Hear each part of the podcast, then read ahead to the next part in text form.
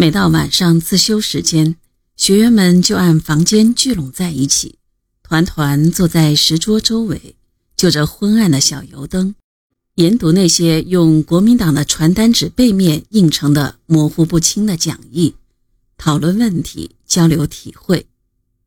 有时为了节约蜡烛，干脆连灯也不点，可大伙心里都亮堂着呢。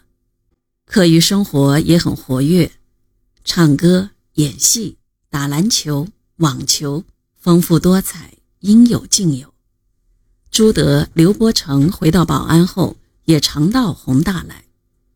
朱德除了上军事课，最爱与学员们一起打篮球，他总是加入到输球的一方。篮球场上可不管朱德是总司令了，照样是关门盖帽拼抢，无论输赢，朱德总是乐呵呵的，很开心。他还给学员们当过裁判员，全场跟着跑，认认真真吹哨子。刘伯承更愿意跟学员们下围棋、摆龙门阵，他那四川话特有的幽默，常把大伙儿逗得哈哈大笑。他自己却不动声色。这段时间，毛泽东的工作实在繁忙，部署西征战役，迎接红军三大主力会师，研究如何处理张国焘的问题，布置统一战线工作，确实是日理万机。尽管这样，只要是红军大学的事，无论大小，他都要过问，随时提供指导和帮助。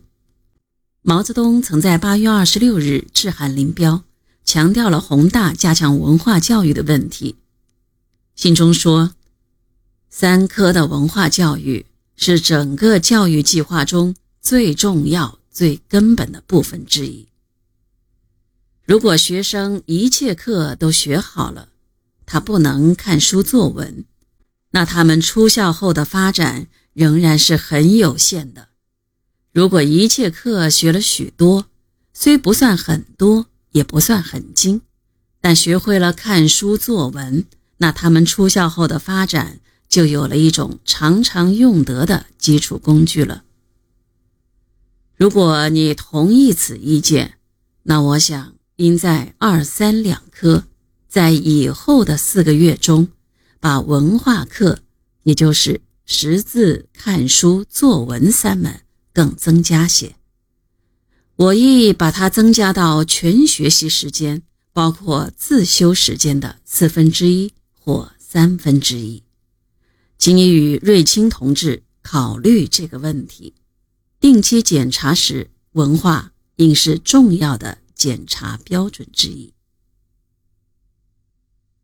生活艰苦，毛泽东曾为宏大学员的菜费和津贴费。写信给苏维埃中央政府西北办事处主任博古，要求拨给每人每天五分钱菜金和每月一元钱津贴。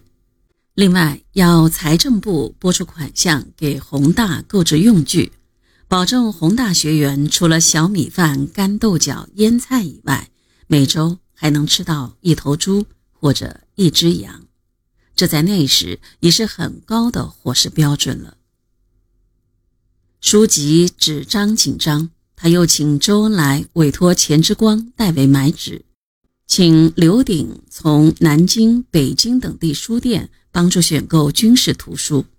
前线红军各部队也纷纷向宏大提供资金、骡马、慰劳品和各种物质。